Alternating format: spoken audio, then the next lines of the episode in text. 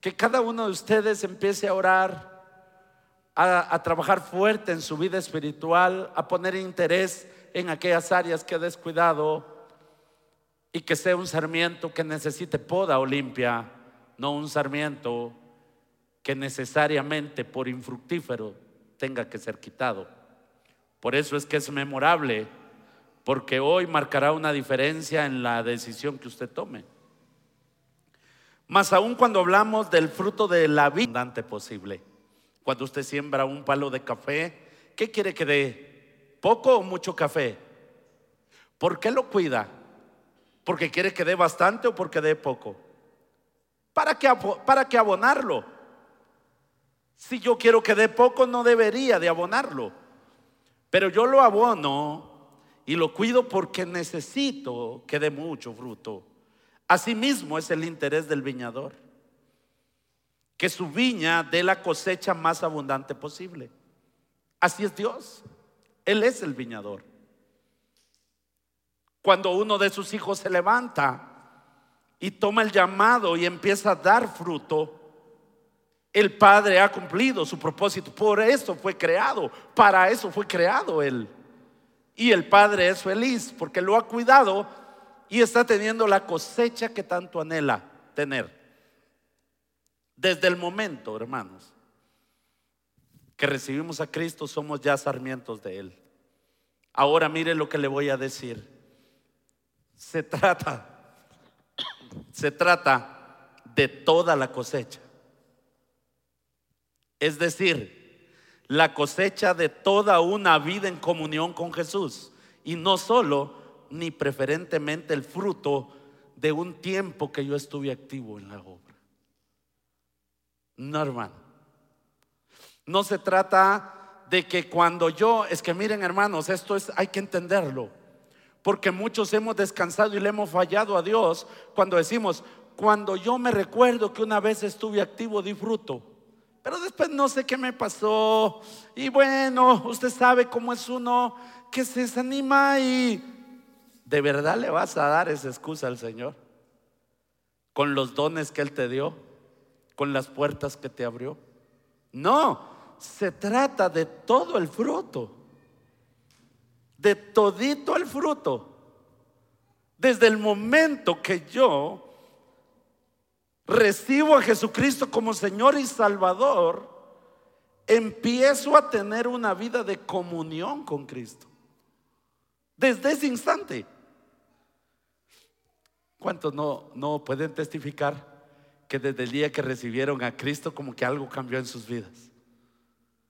Como que en medio de los problemas usted tenía paz, algo pasó, pero lo que sucede es que hay una comunión con Cristo. Es decir, que desde el momento que el creyente es un sarmiento ligado a la vid, que es Cristo, por lo tanto la primera fase del sarmiento es crecer. Esa es la primera fase para llevar fruto. Que en palabras sencillas, ¿cuál sería el primer fruto de todo nuevo creyente? Crecer. El primer fruto que el creyente da es crecer. Es crecer. Ningún creyente genuino puede abogar delante de Dios y decir que no pudo crecer. Porque su primer fruto es eso, crecer. ¿O no es cierto que venimos a Cristo y no sabemos cómo orar? ¿Verdad? Sabemos cómo llorar, pero cómo orar, no. ¿O no es cierto que traemos un montón de dudas? ¿Cuántos vinieron a Cristo y no se sabían ni el orden de los libros de la Biblia? ¿Sí? Decían, busquen en Oseas y él en Apocalipsis, ¿verdad? Porque no se sabía. ¿Por qué? Porque él empieza a crecer. Su primer fruto del sarmiento es el crecer. Eso es lo primero. Y Él crece para llevar fruto. El crecimiento, hermano, no es en vano. Si el sarmiento no crece, será cortado y dejará de tener todos los nutrientes que la vid le puede proporcionar, hermanos. Y esto provoca que sea quitado, que ya no, que ya lo vimos la semana pasada, que alguien que no da fruto es quitado. Y vimos algunas, algunos lamentablemente son cortados, así como lo oye, mueren se van antes con Dios. Pudo haber vivido 90 años, 80, pero quizá los 50 se va, 40 se va. Porque ese sarmiento no dio fruto. Y no hablo de perder la salvación, hablo de que el Señor lo corta antes, no está dando fruto. Y no es maldad con el Dios de amor que a usted le han predicado. Es así, funciona la vida, la naturaleza. Así funciona. Ningún agricultor, un palo que no le da nada, lo, contempla, lo corta, lo, lo quita. Un palo de limón que solo da hojas y no da limones, lo quitan y ponen otro. Una rama seca que salga de un palo de limón que no le está haciendo nada bien, se le corta. Así funciona. Y no es que pierde la salvación, pero él dejó de dar fruto. En otros casos, lo enseñé la semana pasada, por más que intente, no levanta en ningún lugar. Ya no hay revelación, ya no hay unción, ya no hay. Ya Dios decide. Le di una, dos, tres, cuatro oportunidades. Él no quiso, se negó. No se trataba de Dios, se trataba de Él mismo. Entonces Dios no espera en Él, levanta a otro, pero Él ya no puede vivir. Entonces, como veníamos viendo, se trata de todo el fruto que el sarmiento puede dar mientras está unido a la vid. Lo vimos la semana pasada. ¿Qué le hace falta a un sarmiento pegado al tallo que es Cristo, la vid? ¿Qué le hace falta? Nada. Allí va a encontrar conocimiento, allí encuentra sabiduría, allí encuentra revelación, allí encuentra unción, ahí encuentra respaldo de Dios, ahí va a encontrar gozo, ahí encuentra paz, ahí encuentra bondad, encuentra la oportunidad de hacer buenas obras. En Él está todo. Un sarmiento no puede pedir más estando en la vid. En su crecimiento esto traerá como resultado que la vid necesite ser podada para que pueda dar la mayor cantidad de fruto. Entonces el primer paso del sarmiento es crecer, es su primer fruto. Fue puesto en la vid, como en la vid tiene los nutrientes, el sarmiento crece. ¿Con qué propósito? Dar fruto. Para eso fue puesto. Bueno, luego de dar fruto viene una parte importante, la poda. Como no fue quitado, se, recuerda la semana pasada, como él no fue quitado, es un sarmiento fructífero. Entonces el Señor lo poda, lo limpia, para que de verdad dé fruto. Entonces, el propósito de la poda o la limpia es que ese sarmiento dé mucho fruto. Mucho fruto. Y quiero entrar al primer punto esta noche que quiero que quede en su corazón. Y es que si el pámpano es podado o limpiado, va por buen camino. Si el pámpano es podado y limpiado, ese pámpano va por buen camino. Mire Juan, capítulo 15, verso 2. Todo pámpano que en mí no lleva fruto, lo quitará. Lo vimos la semana pasada. Y todo aquel, este es el otro pámpano, que lleva fruto, lo limpiará para que lleve más fruto. Entonces, si el pámpano es podado o limpiado, va por buen camino. Tenemos que entender que todo pámpano fructífero es podado, todo, todo. El viñador quitará todos los brotes inútiles que tenga, las ramas que tienen una mala dirección, y le quitarán también las hojas descoloridas que tiene. Incluso los creyentes fructíferos tienen manchas, brotes, ramas y hojas que están en mal estado, en mala dirección o descoloridas. Aún el que da fruto tiene esto. Los creyentes tenemos áreas y cosas que, que deben ser limpiados y eliminados. Y mucho de ello, hermanos, está en nuestros pensamientos. El creyente debe ser empujado a creer, porque en su mente cree que no puede. En su mente siente que no lo va a lograr. Está en su mente. El Señor va a trabajar. Muchas veces serán pensamientos pecaminosos. El Señor tiene que trabajar ahí. Debe ser podado de ello. Muchas veces será nuestro comportamiento. Un buen predicador, un buen cantante, un buen músico, un gran expositor de la palabra, pero con una actitud pésima. Dios no echará eso a la basura, lo limpiará, lo podará, quitará todo comportamiento y mala actitud que tenga para que brille lo que hace para Dios.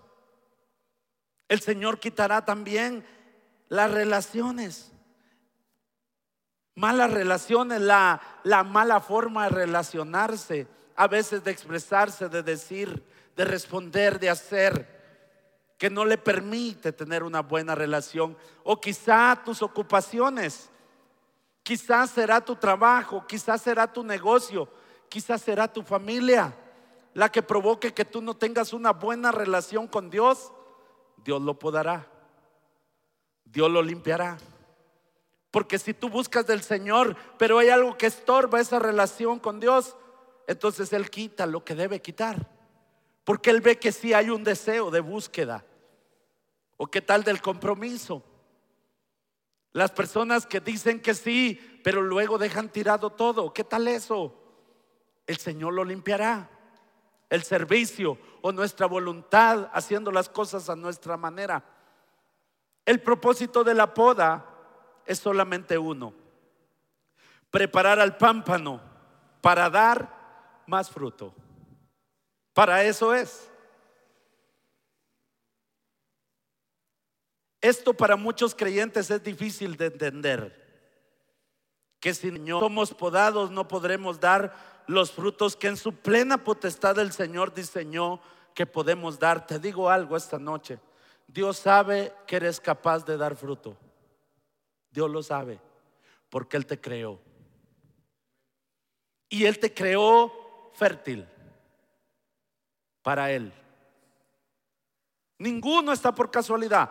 Todos tenemos un propósito definido en Dios. Todos. Él lo sabe. En su plena potestad y en su soberanía, Él diseñó a cada uno para que tenga la capacidad de dar cierta cantidad de fruto. La pregunta es, ¿por qué no lo da? Es decir, que la poda es necesaria en nuestra vida.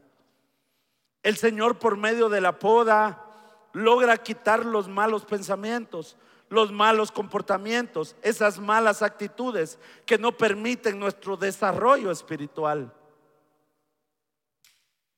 No, esa, esa inconstancia, la inconstancia, hermanos, no es una prueba de mucha fe. Al contrario, la duda no puede sustituir a la fe, jamás. Como verá el Señor, tiene que hacerlo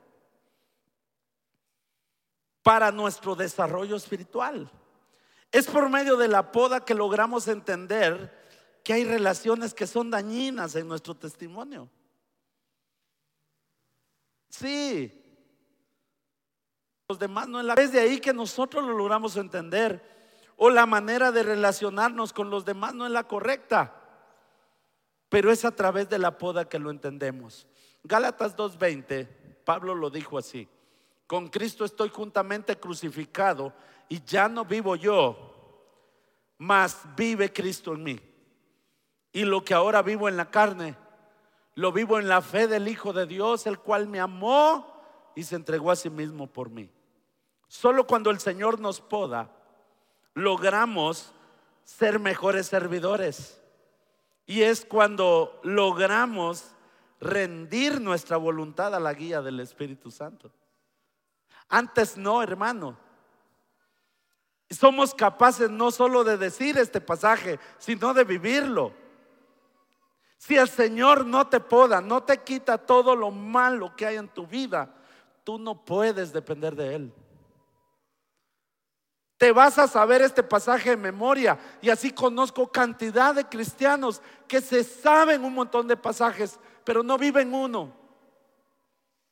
Saben cosas muy misteriosas de la Biblia, pero lo básico no lo pueden vivir. Y eso es fuerte. Porque este solo es una señal que Dios te ha querido podar, pero tú no permites. Tú no lo permites. Y por más tú no permites, estás en peligro. Porque eres un sarmiento que no va a producir y será quitado. Si has anhelado cosas grandes para Dios, la unción no vendrá, la revelación no vendrá, el respaldo de Dios en lo que hagas, en lo espiritual, no vendrá, porque te quitarán el alimento que tienes, porque eres un pámpano, un sarmiento que necesita ser quitado. Es infructífero, no sirve. Entonces, cuando el Señor nos limpia, solo a, través de la limpia y de la poda podemos rendir toda nuestra voluntad a la guía de Dios. Solamente así uno obedece al Espíritu Santo. Uno le encuentra, miren, hermanos, yo viví la etapa donde le buscaba lógica todo. Sí, pero por lógica no es así. Es que por lógica no es así. Es que por lógica no es así. Es que yo creo, yo pienso. Sí, la Biblia dice, pero yo creo, yo pienso. Yo fui de verdad un terco un tiempo. Hasta que entendí que cuando la Biblia dice esto y yo creo lo otro, yo estoy diciendo que el que se equivocó fue Dios y que yo tengo la razón. Y ahí ya pequé. Esto me lleva al segundo punto. El propósito de la poda es ayudar al pámpano no destruirlo. Por eso dije en el punto pasado que para muchos cristianos es difícil entenderlo. Porque para muchos cristianos la poda es un castigo y no lo es. La poda es para ayudar al pámpano, no para destruirlo. Primera de Pedro 1.7 para que sometida a prueba, ¿qué dice? Vuestra fe. Mucho más preciosa que el oro, el cual aunque perecedero se prueba en fuego, sea hallada en alabanza, gloria y honra cuando sea manifestado Jesucristo. Es decir, ¿qué es lo que es probada? La fe. Y si usted cree que el oro tiene mucho valor, de hecho, muchos han invertido en los últimos años en oro porque el oro no se devalúa. Tu fe es más valiosa que toda esa riqueza. Y aún el oro, siendo perecedero, lo deshacen en fuego hasta que queda líquido. Y ya líquido aparecen unas manchas negras y el joyero lo saca, le va quitando las manchas negras hasta que no queda ni una mancha negra, es el mejor oro. Le quitan las impurezas al oro. Y dice, si el oro, aunque perecedero, se prueba en fuego, así debe ser probada la fe. Para muchos creyentes resulta difícil entender cuando el Señor lo está podando, porque muchas veces parece no como disciplina o castigo. Sabe que muchos cristianos Dios los ha podado y cuando Él pasa la poda, no le agradecen a Dios, no que le reniegan a Dios. Señor, pero ¿por qué si yo te sirvo? Señor, pero ¿por qué a mí si yo te amo? Padre, pero si yo apoyo tu obra, ¿por qué a mí? ¿Por qué me pasa esto a mí? No logran entender que está siendo podado. Pero cuando el Señor prueba nuestra fe es porque nos poda. Y esto es incómodo a un principio, porque el Señor busca quitar de nosotros aquello que nosotros por voluntad propia nos negamos a dejar. Te digo algo.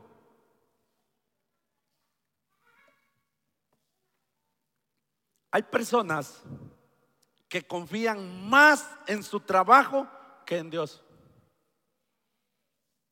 Y la línea es delgada porque esto sucede gradualmente, poco a poco. Poco a poco. Poco a poco. Hay personas que confían más en su familia que en Dios.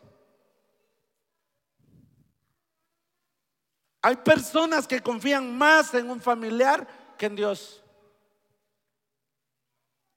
Y esto se va dando gradualmente, poco a poco.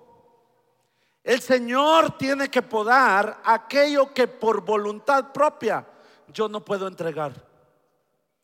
Cuando el creyente entrega por voluntad propia lo que sabe que le está estorbando, esa área Dios no la toca.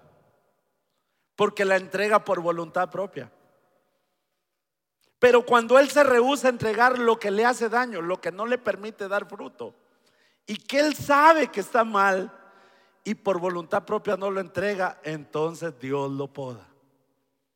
Esa es la parte más difícil, porque es donde el cristiano siente que está siendo castigado, está siendo reprendido y lo que no logra comprender que él no podía entregarlo por voluntad propia, Dios lo debe de hacer. ¿Hasta cuándo nos quita el orgullo Dios? ¿Cómo se le quita el orgullo a alguien? Hasta que es humillado. ¿Quieres ser humillado? No sueltes tu orgullo y verás. Llegará un momento. Llegará un momento. ¿Hasta cuándo la mentira te dura? Hasta que te descubren, va. Y cuando se pasa esa vergüenza, aprende la persona a no mentir. Pero esa es la manera, esa es la manera como Dios trabaja. Porque por voluntad propia no se entregó, entonces Él va a podar, Él va a limpiar. Eres un árbol muy importante, muy fructífero. El Señor lo tiene que limpiar. El Señor sabe que mientras tengas eso no podrás dar el fruto que Él ha determinado que eres capaz de dar. La desobediencia. ¿Cómo se aprende la a no desobedecer? Te voy a decir. El Señor lo lleva a uno a obedecer lo más absurdo. Y a la persona que uno jamás imaginó que podía obedecer, ahí lo lleva el Señor a uno.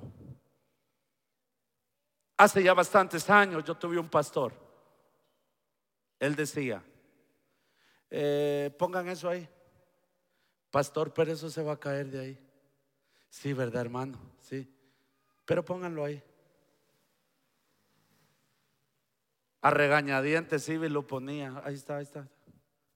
¡Pum! Se caía. Uy, se cayó, hermano. Sí, le, yo leí que se iba a caer. Ah, va, entonces pónganlo allá.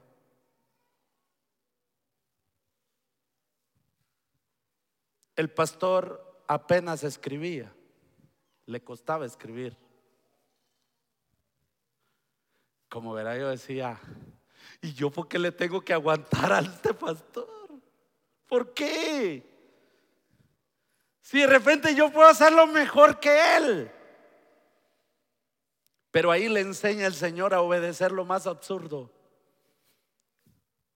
Ahí me enseñó la obediencia, a someterme al más humilde a darle la razón al que Dios escogió, no lo que yo creía. El Señor, créanmelo, cuando Él te poda, Él te lleva al límite, porque tú no lo pudiste entregar, Él lo va a hacer. La fe. ¿Cómo se arregla la fe? Dependiendo de Él al 100%, ¿verdad? ¿Qué pasaría? Depende de Dios al 100%. ¿Qué pasaría si te quitan tu trabajo? Y tu negocio quiebra de la noche a la mañana. ¿Qué pasaría? Y tu familia te da la espalda y lejos de ayudarte te critican. ¿Qué haces? Y tocas una puerta y no se abre, y otra y no se abre. ¿Qué te queda? Dios. Y muchas veces el Señor nos lleva ahí. A depender de Él, porque es la única manera que Él nos puede enseñar a depender al 100% de Él. Así es como la fe crece. Y yo te lo estoy diciendo de verdad. ¿Cómo se aprende a administrar bien lo que Dios nos da? ¿Cómo se aprende? En la crisis económica. Cuando tú añoras tener el dinero que antes manejabas en tu bolsa ya no está. Cuando aprendes a valorar 10 quexales, 5 quexales. ¿Sabes? No, 5 quexales. Aprendes a valorar que te regalen dos huevos. Que te regalen una docena de huevos es un tesoro. Entonces aprendes a administrar porque nunca lo entregaste. Y crees que Dios te está castigando, que el Señor te está, está siendo muy injusto contigo. No, el Señor te ama y quiere que des fruto. ¿Cómo se deshace? ¿Cómo te deshaces de las amistades tóxicas? Hasta que nos meten en un gran problema. Tanto que nos hablaron, nunca hicimos caso, nunca hicimos caso. Entonces cuando te meten en un gran problema, logras entender que no te convenía. El Señor está podando. La falta de compromiso e irresponsabilidad. ¿Cuándo se aprende? Cuando te quitan tu trabajo por irresponsable. Cuando te quitan de un puesto por llorón. Cuando te quitan de un puesto por inconforme.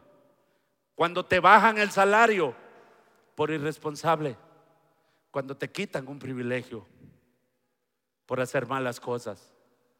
Ahí aprende uno responsabilidad. Hermanos, cuando aprendemos a reconocer en lo que estamos fallando, es cuando podemos alabar al Señor en medio de lo que para nosotros es una prueba grande, pero para el Señor era una poda, una limpia de todo lo que no servía para poder dar fruto ay, el pastor es muy exagerado. No, hermano. Yo no te estoy hablando cuentos. Ni me lo contaron. No. Te estoy hablando de lo que Dios ha hecho para poder dar fruto. Mateo 16, 27 dice, porque el Hijo del Hombre vendrá en la gloria de su Padre con sus ángeles y entonces pagará cada uno conforme a qué? A sus obras, a sus frutos. Sí. Mateo 13, 8. Pero parte cayó en buena tierra y dio fruto. ¿Cuál al ciento, cuál al sesenta y cuál al treinta por uno? ¿Quién eres tú? El de 100, de 60 o el de 30. Ah, se pone cardíaca la cosa. Yo les dije que hoy era una fecha memorable.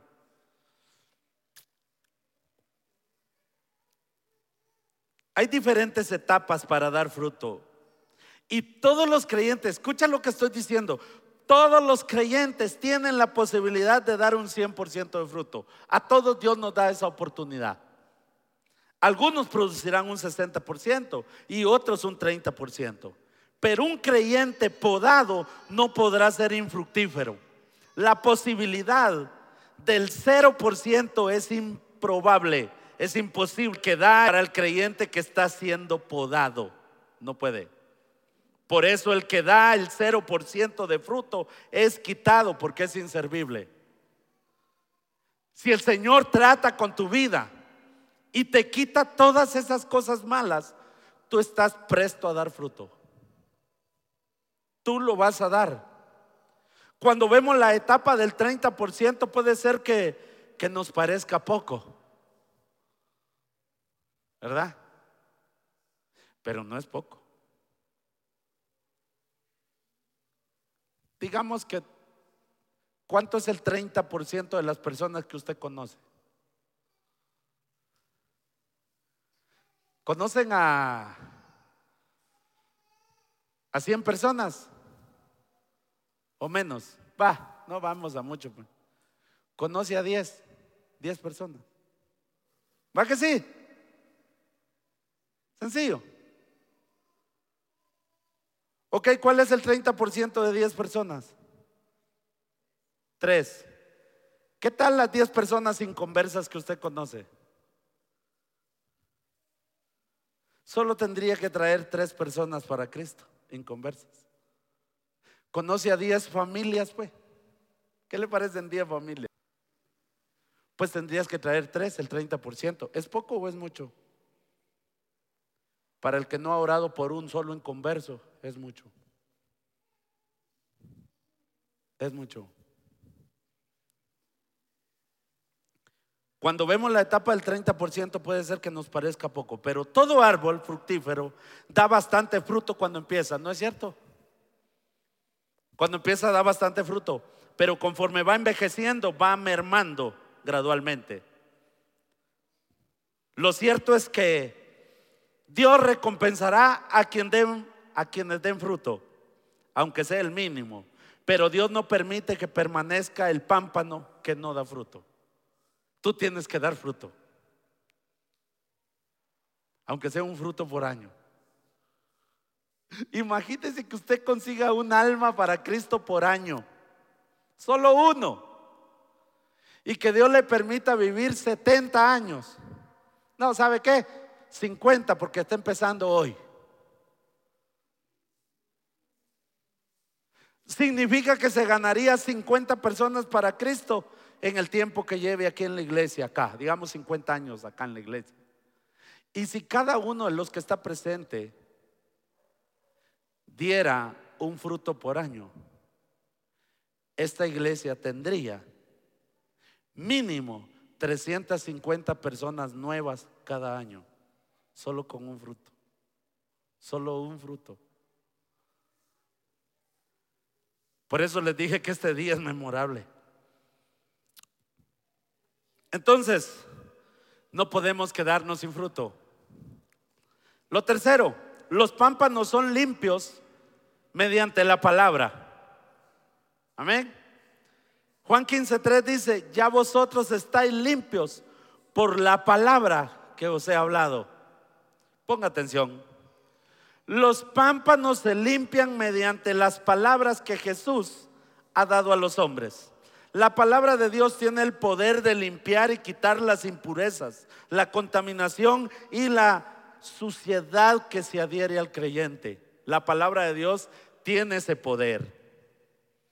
Por eso es que las personas que poco se congregan, que poco leen la Biblia, que se rehusan a escuchar estudios bíblicos que se imparten en su iglesia, que se rehusan a escuchar las prédicas que se imparten en su iglesia, no permiten que la palabra de Dios limpie sus mentes de pensamientos e ideologías que no van con el propósito que Dios ha determinado para usted dentro de su obra. Escuche bien esto. ¿Sabe que hay creyentes que dicen, Miren, yo no voy a la iglesia, pero yo escucho la cultural. Ah, ¿esa es la excusa? Mire lo que le voy a decir. Y aunque se enoje, dos trabajos tiene, o se alegra o se enoja más. Usted está mal si ese es su pensamiento. Porque entonces usted debería de viajar a la zona 3 de la capital a la que es 31 avenida, creo que es ahí, 30, 31 avenida, 31 calle y quinta avenida de la zona 3 y debería de irse a congregar ahí. Sí. Como dijo un hermano un día que le dije, si en esta iglesia no hay palabra de Dios, no hay revelación, no hay un lugar para usted, no se hace nada, busque, huya por su vida, porque aquí no está Dios entonces. Y dijo ese hermano, nos echaron de la iglesia hoy que era bien, como decimos, muy terrenal el hermano. Usted está mal. Porque sabe qué? Estas personas están llenas de excusas y de culpables, pero los menos culpables son ellos. Hable con una persona así. Lo que no se dan cuenta es que el Señor está interesado en limpiarlos para que den fruto, pero normalmente se niegan. Miren, le leo dos pasajes. Juan 17, 17. Santifícalos en tu verdad.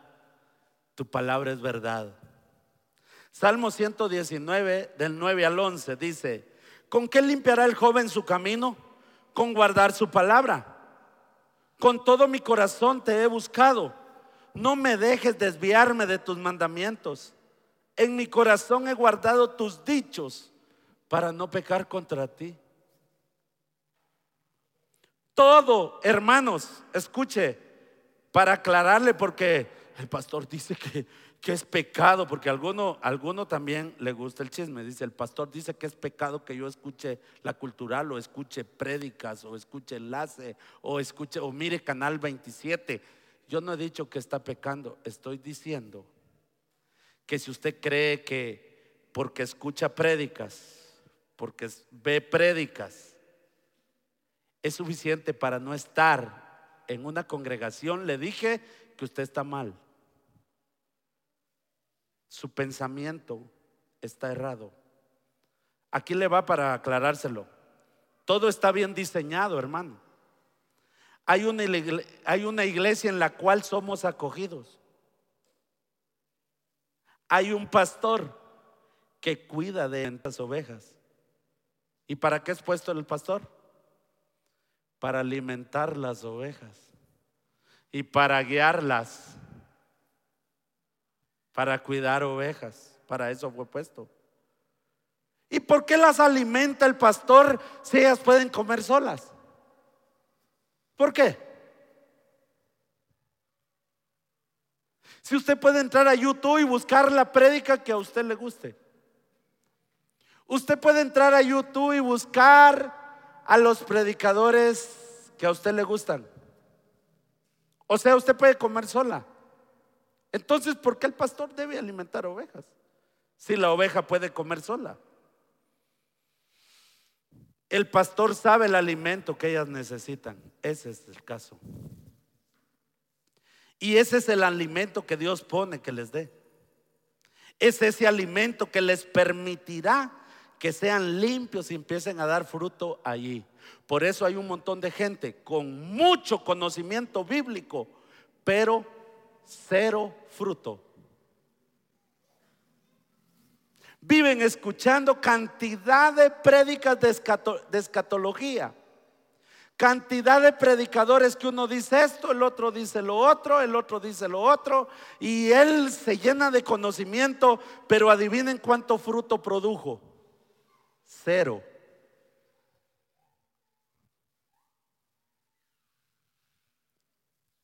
Porque él debe pertenecer a una congregación para dar fruto allí. de ahí el Señor lo llena, lo saca, lo alimenta, lo prepara, lo, lo fortalece, le quita todo, lo limpia, lo limpia y entonces Él es enviado. Por eso el que tiene la mentalidad, esa persona tiene un montón de filosofías, pero adivine cuánto fruto da.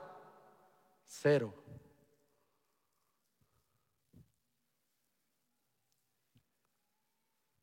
Hermanos,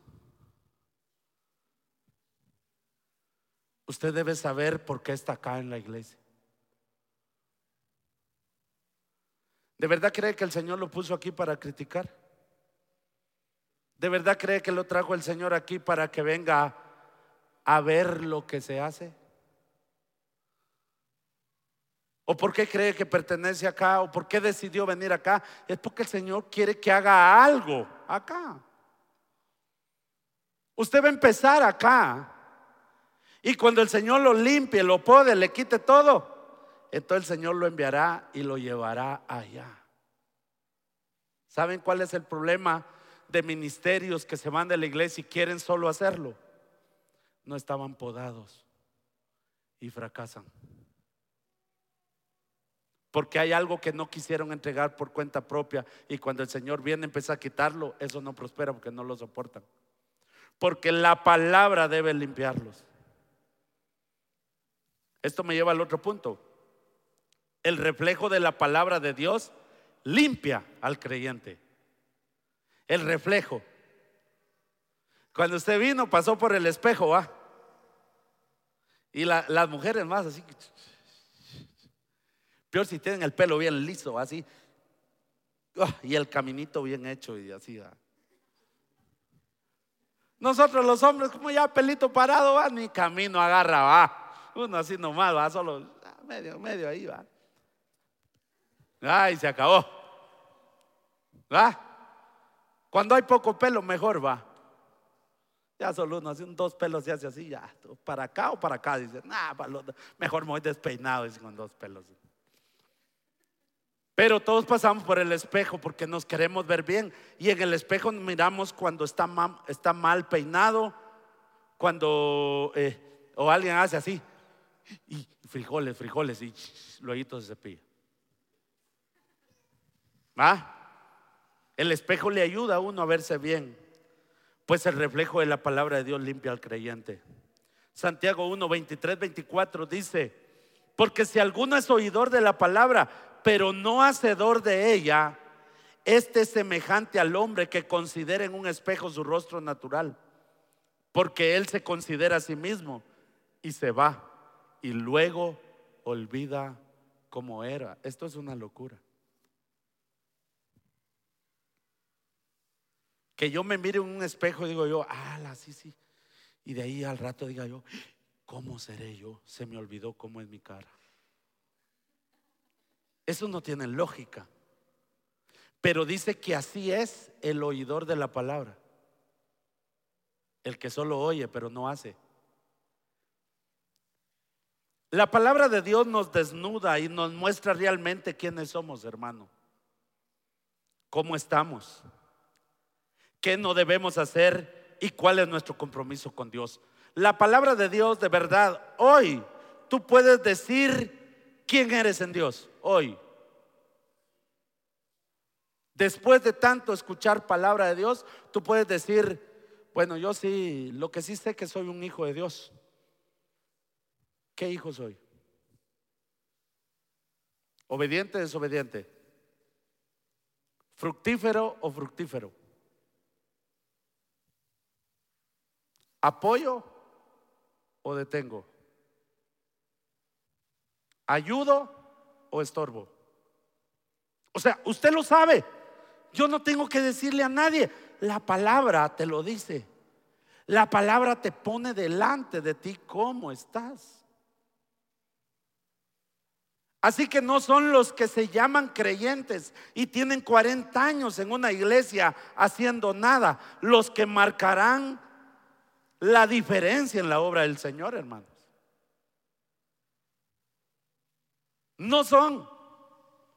No son quienes se llaman y tienen muchos años haciendo nada los que van a marcar una diferencia en la obra del Señor hoy.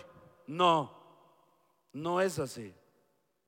Son aquellos que están dispuestos a obedecer, que la palabra realmente logra tocar sus corazones para cambiarlos en creyentes que aman la obra del Señor. Son los obedientes a la palabra los que darán frutos al 60, al 30 o al 100 por uno. Son los obedientes. Quiere ver a alguien que no obedece la palabra, nunca da fruto.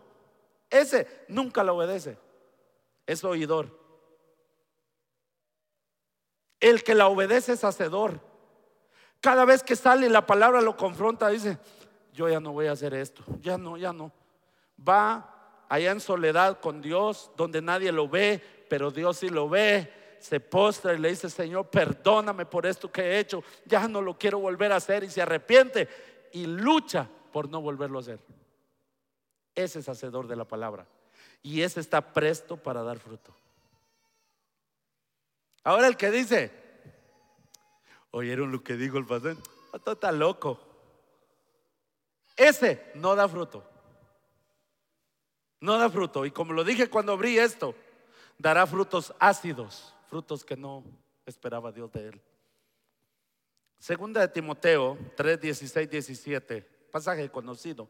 Toda la escritura es inspirada por Dios y útil para enseñar, para redarguir, para corregir, para instruir en justicia. Oiga lo que dice, a fin de que el hombre de Dios sea perfecto, enteramente preparado para toda buena obra.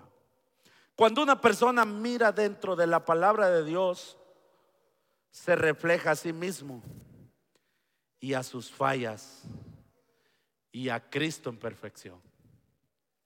Yo puedo a través de la palabra verme a mí mismo cómo estoy con Dios.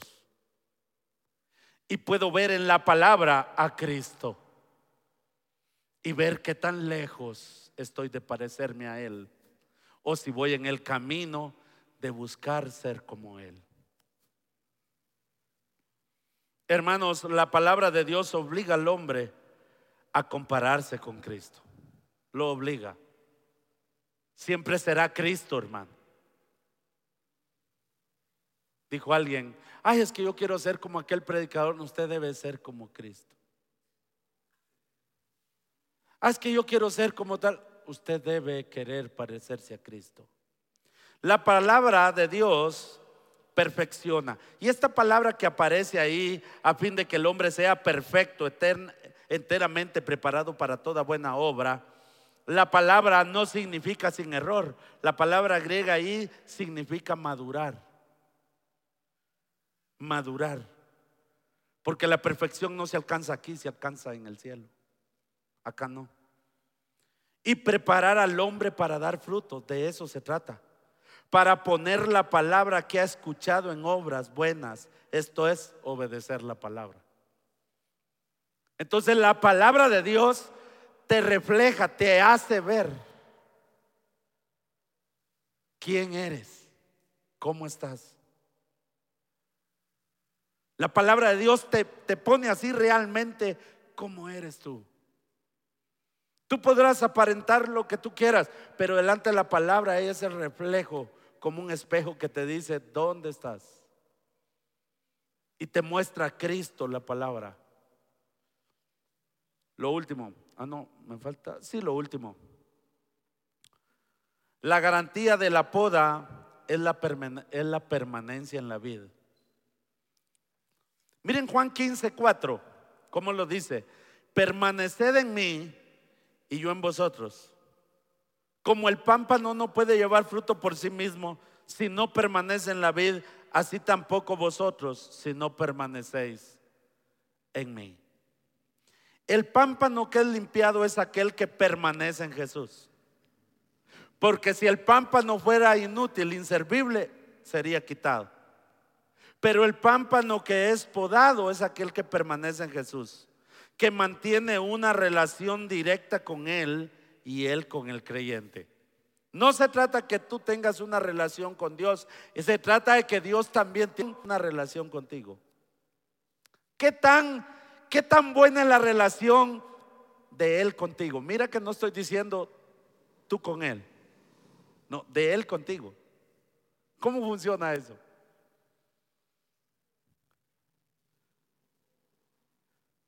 Hermanos,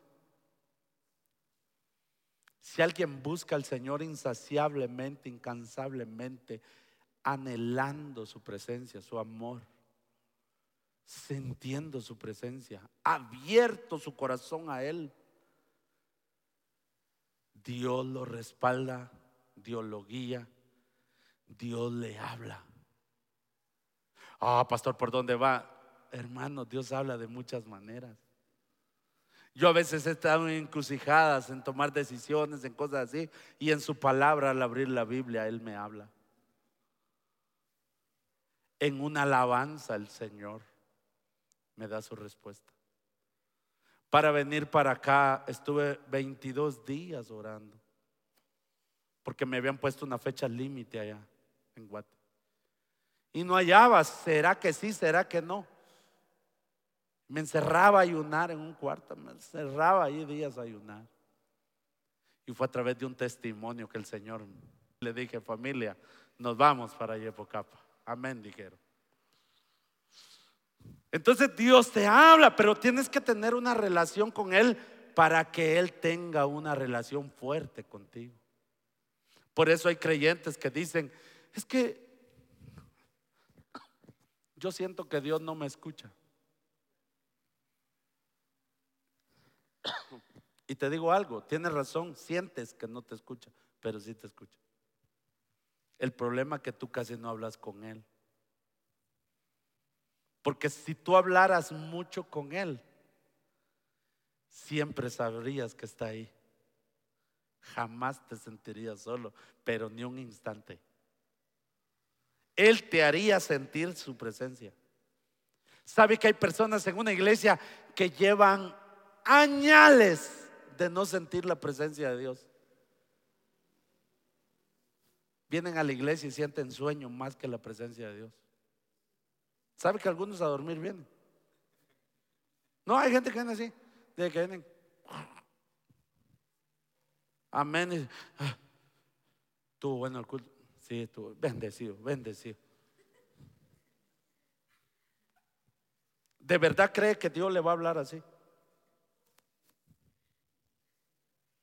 Hermanos, Dios habla, pero yo debo querer escuchar. Porque Él sí nos escucha, Él nos pone atención. Hermanos, de verdad,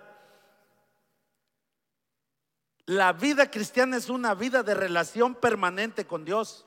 Por eso estamos, por eso estamos no con Cristo, sino en Cristo en Cristo. Somos uno con Él. Si estuviéramos con Cristo, estuviéramos a la par de Él.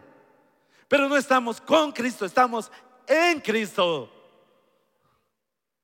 Él en mí y yo en Él.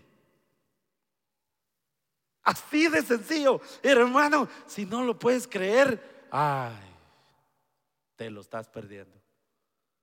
Porque Él está en mí y yo en Él. No existe manera que Él no me oiga. No existe manera que Él no escuche una oración porque Él está en mí y yo en Él. Somos uno con Cristo. Estás pegado a la vid.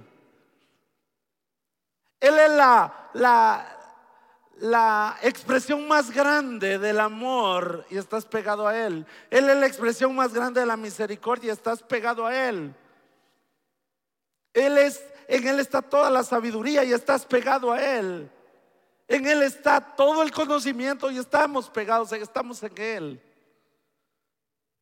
Lo decía hace dos semanas. ¿Qué hago enseñando? ¿Qué hago predicando yo aquí? O el hermano César, o el hermano Pedro, ¿qué hacemos acá? Si no somos los más calificados, pero estamos en Cristo? Donde está el conocimiento, donde está la sabiduría, donde está la revelación, donde está la unción, ahí estamos. Entonces, cuando leemos el versículo 4, podemos ver que esto puede significar dos cosas. Número uno, puede significar una promesa permaneced en mí y yo en vosotros. En palabras bien sencillas, el creyente es limpiado por su posición en Cristo, es decir, por estar en Cristo. Porque si no estuvieras en Cristo, fueras quitado. Pero como estás en Cristo, eres limpiado. El hecho de ser parte de Cristo Esta promesa es real y debemos aceptarla, recibir la poda o limpieza para poder ser útiles en la vida, aunque muchas veces la poda o la limpieza sean incómodas y en el momento no la comprendamos. Hermanos, yo te dije un principio, no te vengo a contar cuentos. Yo tuve una empresa que nos daba mucha plata y un ministerio donde viajamos a toda Latinoamérica. Todo lo que cualquier evangelista quiere, anhela. Una agenda llena, subirse a un avión y maravilloso ver cómo la gente se salva, cómo Dios lo hace. Y de la noche a la mañana, en un mes, se cayó todo. De verdad, hermanos. El Señor prueba tu fe. Si el Señor me hubiera dicho, ¿sabes qué? Cierra tu empresa, ciérrala. Que ya no entre ni un centavo para ti de ahí, de, yo no lo hubiera hecho. Habían iglesias, pastores que, ah, mire, hermano, no nos ayuda con una, un lío de lámina, estamos construyendo. No nos ayuda con 500 bloques, estamos construyendo. Ah, y como había, démosle, démosle. Ah, yo me sentía feliz, útil en Dios evangelizando, las almas se salvaban y podíamos dar para la obra. Me recuerdo construimos un templo para mil personas allá en Planes de Minerva y en ese entonces una lámina que era por capas para que no se escuchara la lluvia. 2005, 2006, que el, el techo de la lámina, el techo de la iglesia, esa lámina toda, costaba no sé si 60 mil quetzales y la compramos solo entre dos. Y nos sentíamos felices que podíamos aportar porque creíamos que eso era suficiente. Pero resulta que el Señor nos había dado algo para dar mucho más fruto que eso. Y entonces, si el Señor, si el Señor me hubiera dicho, ¿será que cerrar la empresa? Yo no lo hubiera cerrado. En un mes se perdió todo. Nos encontrábamos durmiendo en el suelo. Este estaba pequeño, eh, Cris. Habíamos comprado una casa grandísima, pero grandísima, era una mansión. Y cuando llegamos a ese lugar hacía un gran calorón y dormíamos en el suelo, aquel polvazón, aquel era un horno, era Zacapa, era el oriente. Y a un principio decía, ¿qué hacemos aquí? Decía Cris. Y como era un niño, hasta ahí uno abusa, lo engaña. Andamos de vacaciones, mi hijo. Sí, ¿verdad? Sí, decía, feliz. Pero a los cuatro días el niño más ingenuo se dio cuenta que no eran vacaciones. Y él dijo, papi, se rascó la cabeza y dijo, ya no me gustan estas vacaciones. ¿Sabes qué, papi? Vámonos a la casa grande, allá está más bonito. Y pasamos la primera Navidad sin un quexal para comprar tortillas. Y empezó la poda, pues. Empezó el orgullo, empezó la confianza a la empresa, la confianza a los amigos, la confianza a las amistades que decían, no tengas pena. Cuando tenía el negocio, vos no me prestas unos 20 mil dólares, vos te los paso el otro mes para hacer una inversión. Solo 20. Así eran dólares. Solo 20 mil. Sí. Ah, vaya, si querés más me decís. Ah, como producía. Cuando no hubo nada y busqué a esos amigos, uh, vos fíjate que no puedo ahorita. Fíjate que no puedo. a tus hermanos en la carne, a los que les habías ayudado, les habías dado de todo, eran los que decían, en pecado ha de estar él porque como se las picaba que era predicador, saber ni qué pecado cometió. Por eso Dios lo está castigando. Y aprendimos a depender al 100% de Dios. Y ahí fue donde Dios se manifestó con provisión, con respaldo en el ministerio, con sanidades, con cosas tremendas. Por eso cuando el Señor me llamó al ministerio pastoral, Porque en esa vez me llamó al ministerio pastoral y yo dije, esto no puede ser de Dios. En un mes se cayó todo. Y nos podó el Señor en cuatro años. Nunca tuve yo 100 quexales en la bolsa. Nunca tuve dos pares de zapatos. Yo me paraba a predicar acá. Hoy.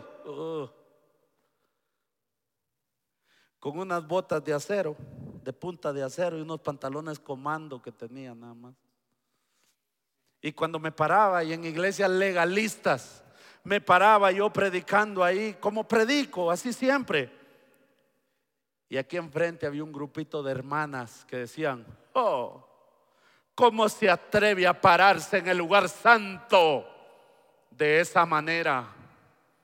Qué vergüenza que lo dejen predicar si no usa ni una buena camisa en la casa del Señor. Ah, y yo oía las críticas con un nudo en la garganta, seguía predicando.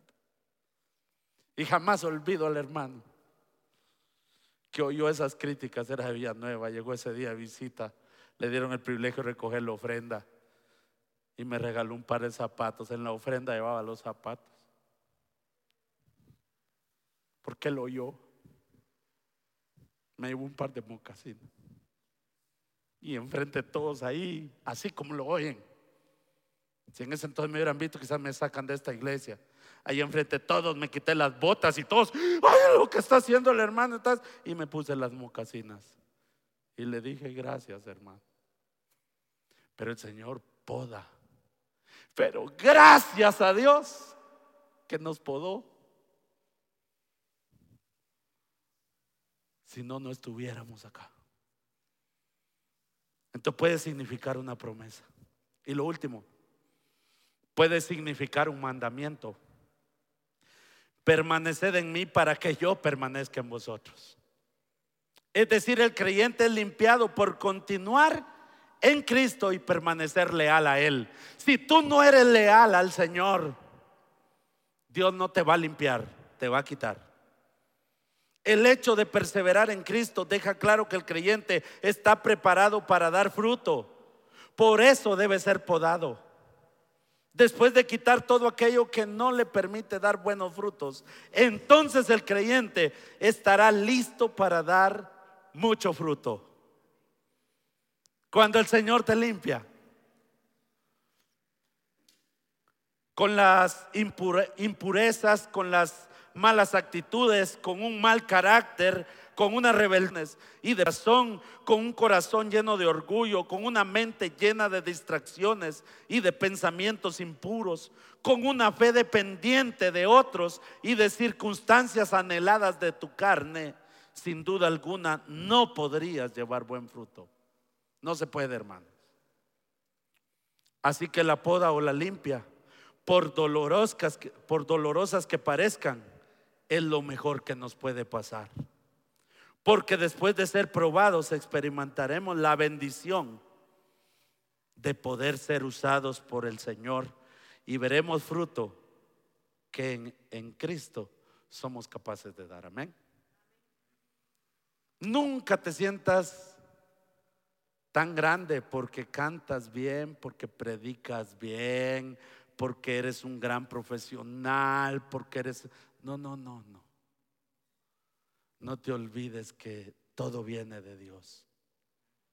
Todo viene de Dios. Y lo que hacemos y nos permite hacer es porque lo permite. Pero en un instante Él puede tomar el control. Pero déjese ser podado. Si aquí hay alguien que está pasando pruebas, déjese ser podado. Si aquí alguien está siendo humillado, dice, Señor, ¿por qué me humillan? Deje que lo poden. Deje. Sea humilde. Aquí siento que no me comprenden, es que estoy pasando. Deje, aguante la poda, porque el día de mañana va, va a dar fruto. Amén.